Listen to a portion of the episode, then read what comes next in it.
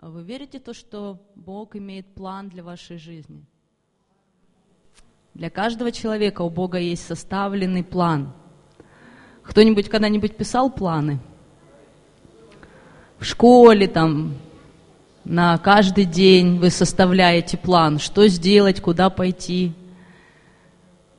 Вот представьте, что у Господа есть план для всей вашей жизни. Что вы должны сделать, куда вы должны пойти, кому вы должны послужить, какой дар должен проявиться в вашей жизни, какое служение вы должны исполнить. Это все у него распланировано и расписано.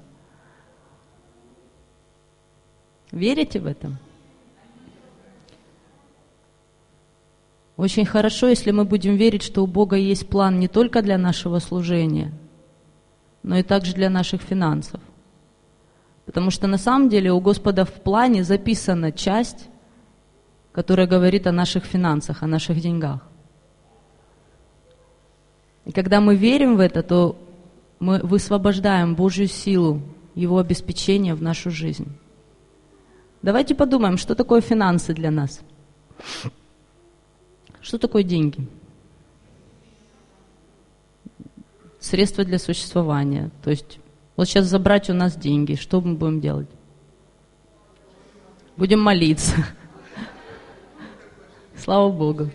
Но если вот пересчитать как бы наши ресурсы жизни на деньги, что мы можем туда вложить?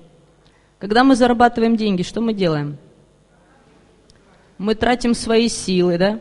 Что еще? время еще. Здоровье, да, может быть, тяжелая работа, да. Свои способности какие-то, да.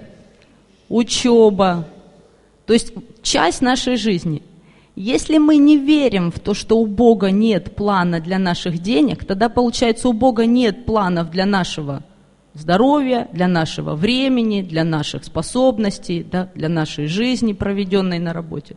Тогда получается большая часть нашей жизни – Потому что мы на работе проводим по 8, там, по 12 часов, да, у кого там разная работа.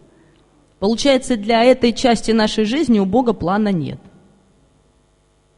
То есть тогда, получается, у Бога есть план только для нашего отдыха и хождения на служение. А остальная часть тогда не под контролем Божьим. Бог тогда не контролирует это. То есть на самом деле Божья власть над нашими финансами, она есть.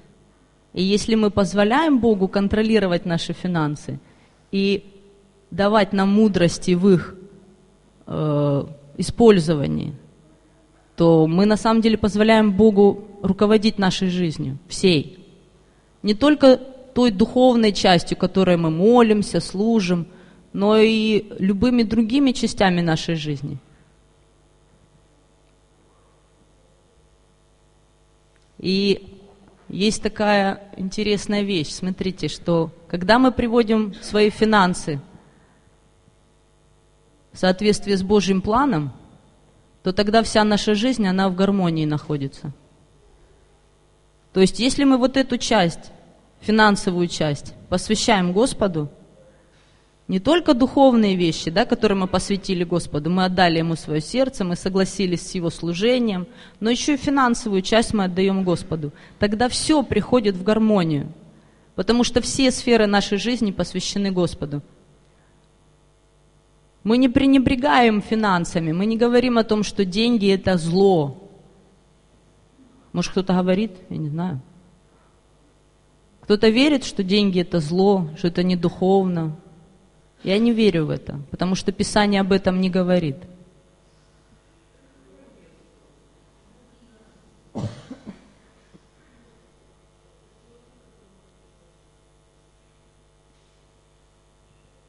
Поэтому, когда мы будем понимать и верить, и принимать в своей жизни волю Божию для наших финансов, мы будем понимать, что Господь ведет нас и руководит нами – Иначе, если мы принимаем и понимаем, что деньги для нас это не духовно, это что-то такое нечистое, тогда зачем нам руководство Богом в этой сфере?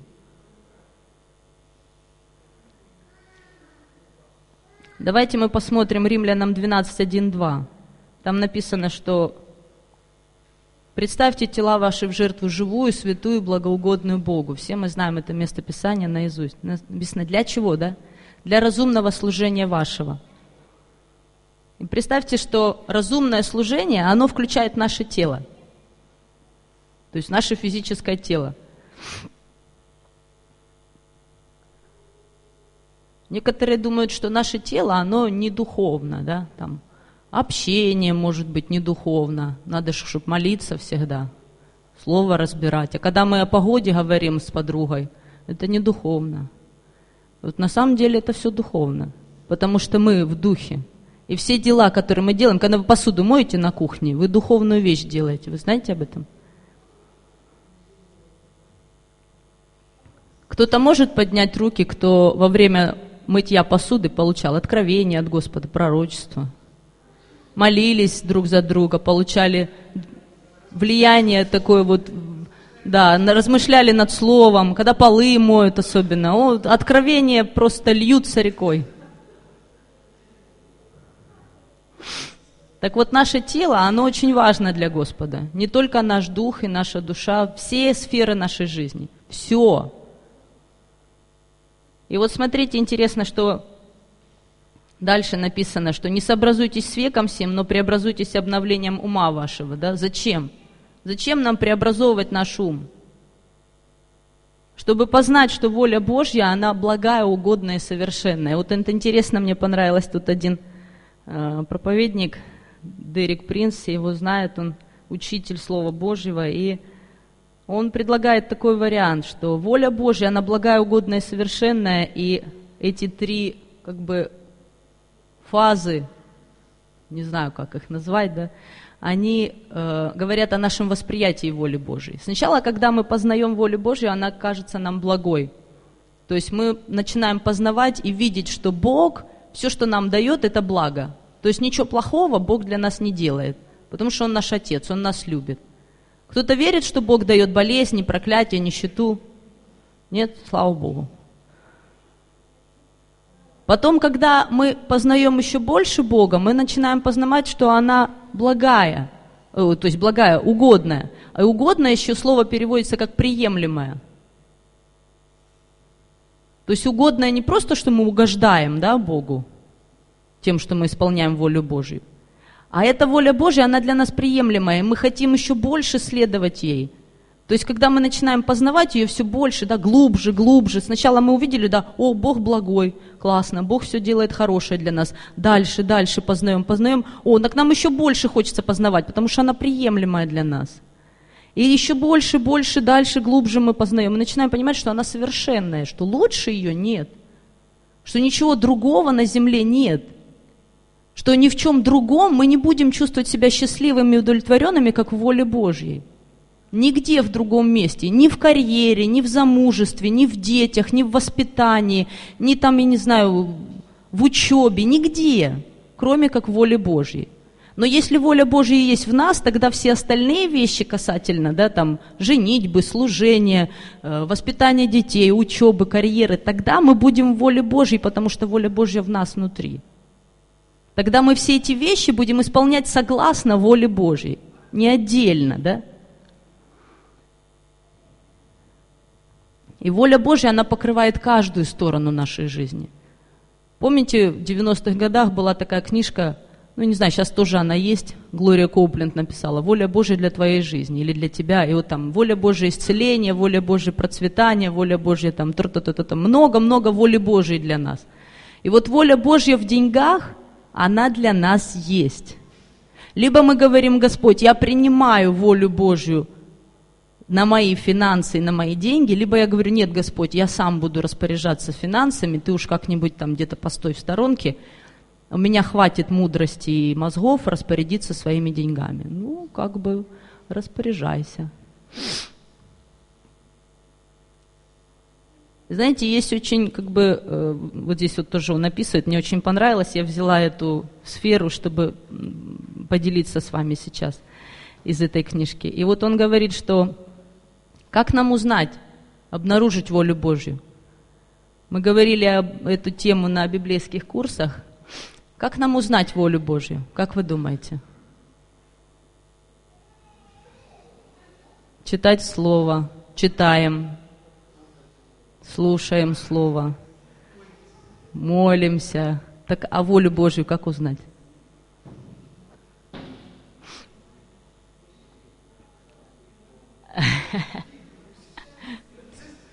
На самом деле все ответы правильные, да, то есть как бы мы все делаем для того, чтобы познавать волю Божию, и молимся, и читаем Библию, и служим, и общаемся, да, но есть как бы два таких как бы основополагающих пункта, на которые я хочу, чтобы вы обратили внимание, что, во-первых, нужно подчинить себя Богу без всяких условий. Если мы будем читать Библию, молиться, общаться на своих условиях, никакой воли Божьей мы никогда не познаем. Согласны? Я молюсь, но я молюсь так, как я хочу, так, как я это вижу. Я общаюсь, но я буду общаться с тем или так, как я это вижу, и так, как мне хочется, но не в соответствии с волей Божией, не в соответствии с тем, что Господь говорит. Я могу читать Слово так, как мне нравится, и истолковывать его так, как я хочу. Согласны? Может быть такое? Может. Но есть одно условие, да, которое мы сейчас сказали. Подчинить себя Богу без всяких условий. Сказать, Господи, если Ты говоришь это в мою жизнь, то я буду это делать. Независимо от того, понимаю я, как это сделать или не понимаю. Есть у меня финансы для этого или нет. Есть у меня ресурсы еще какие-то или нет. Я просто соглашаюсь. И есть второе условие. Научиться думать так, как думает Бог. О себе в первую очередь. Не так, как я привык, не так, как меня научили в школе, не так, как, может быть, говорили обо мне родители или соседи, а так, как говорит обо мне Бог. И если Бог говорит о том, что ты возлюбленный, то не сиди и не говори, что ты какой-то нехороший, проклятый, там, я не знаю, недостойный. Это говорит о том, что ты не думаешь, как думает Господь о тебе.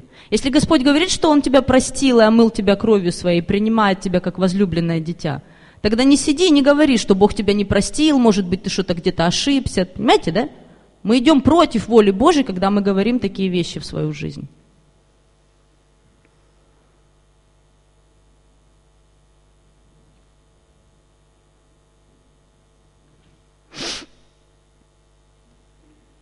Божий план для нашей жизни, включая наши финансы, можно обозначить одним словом – процветание – И это процветание, оно относится ко всему. Помните, да, третье послание Иоанна, возлюбленный, молюсь, чтобы ты здравствовал и преуспевал где? Во всем. Во всем, как преуспевает душа твоя.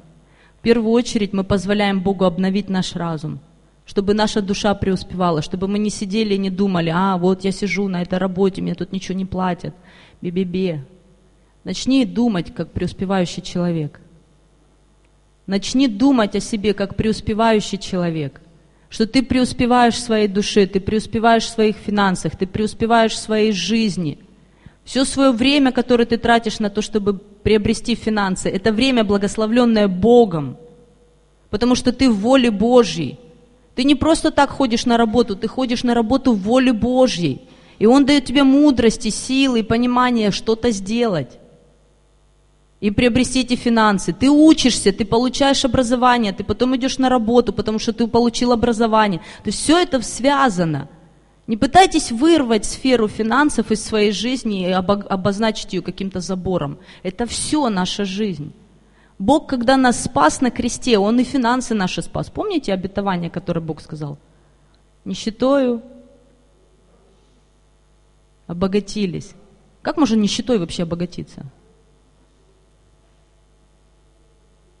Но если посмотреть на Бога, у него такая нищета, что ей можно обогатиться очень даже хорошо. Просто Господь показывал вот этот принцип обмена. Ранами Его мы исцелились. Когда мы несем свои проблемы ко кресту и отдаем их, Господи, я отдаю свои какие-то проклятия, свои немощи на крест, и я принимаю Твое благословение, я принимаю Твое процветание, я принимаю Твое Твою мудрость, Твое исцеление, Твое здоровье я принимаю в свою жизнь. Так же, как я принимаю благословение в моих финансах. Я хочу быть благословенным. И знаете, мне очень понравилось, мы вот тоже вот с Леной общались, она говорит, я хочу благословлять людей. Я говорю, ты знаешь, у меня очень долго тоже был такой период, когда не было финансов, и я молилась, я говорю, Господи, я хочу благословлять людей.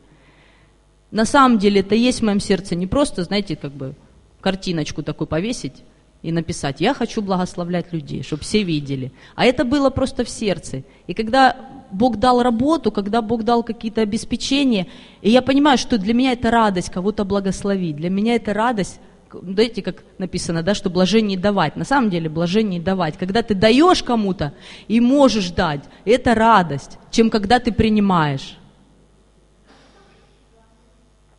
Давайте мы сейчас помолимся за наши финансы, которые мы приготовили. И я прошу, что если в этом зале есть человек, у которого нечего сейчас посеять, просто сделайте шаг веры. Сделайте вот так. Просто сожмите в своей руке то благословение, то финансовое благословение, которое вы хотите посеять, но оно пока есть в вашем сердце, пока его нет в реальности. И просто провозгласите, что, Господи, как только ты дашь мне семя, я его обязательно посею. Только, ну, сделайте это. Потому что очень часто, когда Господь дает нам семя, у нас сразу находится пунктик, куда его потратить. Но если мы молимся и мы просим семя, Бог дает нам семя, только будьте верны, посеять это семя. Не беспокойтесь о том, что вам есть, что пить и во что одеться. Господь позаботится. Господь, я благодарю Тебя за Твою волю, благую, угодную и совершенную для наших денег, для наших финансов. Ты сказал, что мы ни в чем не будем нуждаться, Господь, если мы заботимся о Твоем Царстве, что все остальное, оно приложится в нашу жизнь. И я провозглашаю сейчас, Господь, в наши сердца, что мы исполняем волю Твою без условий, без условий подчиняемся Тебе, Господь, и послушаемся. И мы думаем о себе так, как Ты думаешь о нас – во имя Иисуса Христа. И я прошу Тебя, Господь, дай в руку семя тому, кому сейчас нечего посеять. И я прошу Тебя, Боже, сохрани сердце этих людей, чтобы они были верны посеять это семя и в надежде ожидать Твоего благословения, ожидать Твоего обеспечения, чтобы мы были свободны от жадности, чтобы мы были свободны, Господь, от лицемерия во имя Иисуса Христа. Я прошу Тебя, Господь, чтобы каждое наше сердце, оно было щедрым во имя Иисуса. Я благодарю Тебя, Господь, за все те семена, которые Ты даешь в нашу руку, за то обилие благословений, которые Ты даешь в нашу жизнь. И я прошу Тебя, Господь, пусть каждое сердце будет наполнено свободой Твоей, чтобы мы в радости сеяли финансы, Господь, на дело Твое, в церковь Твою, Твоим служителям, Господь, Твоим людям, Твоему народу, Боже, во имя Иисуса Христа, чтобы каждое сердце наше, оно было наполнено духом слуги, Господь, во имя Иисуса Христа. И мы принимаем от Тебя Твое благословение. Мы отдаем на крест всякий дух нищеты, всякое проклятие, всякую нищету во имя Иисуса Христа. И мы принимаем Твое обеспечение, Твое благословение. Мы принимаем Твои дары верой прямо сейчас. Мы верим, Господь, что мы имеем обилие не только для нашей жизни, но и для того, чтобы послужить другому. Во имя Иисуса Христа. Аллилуйя. Давайте будем сеять сейчас.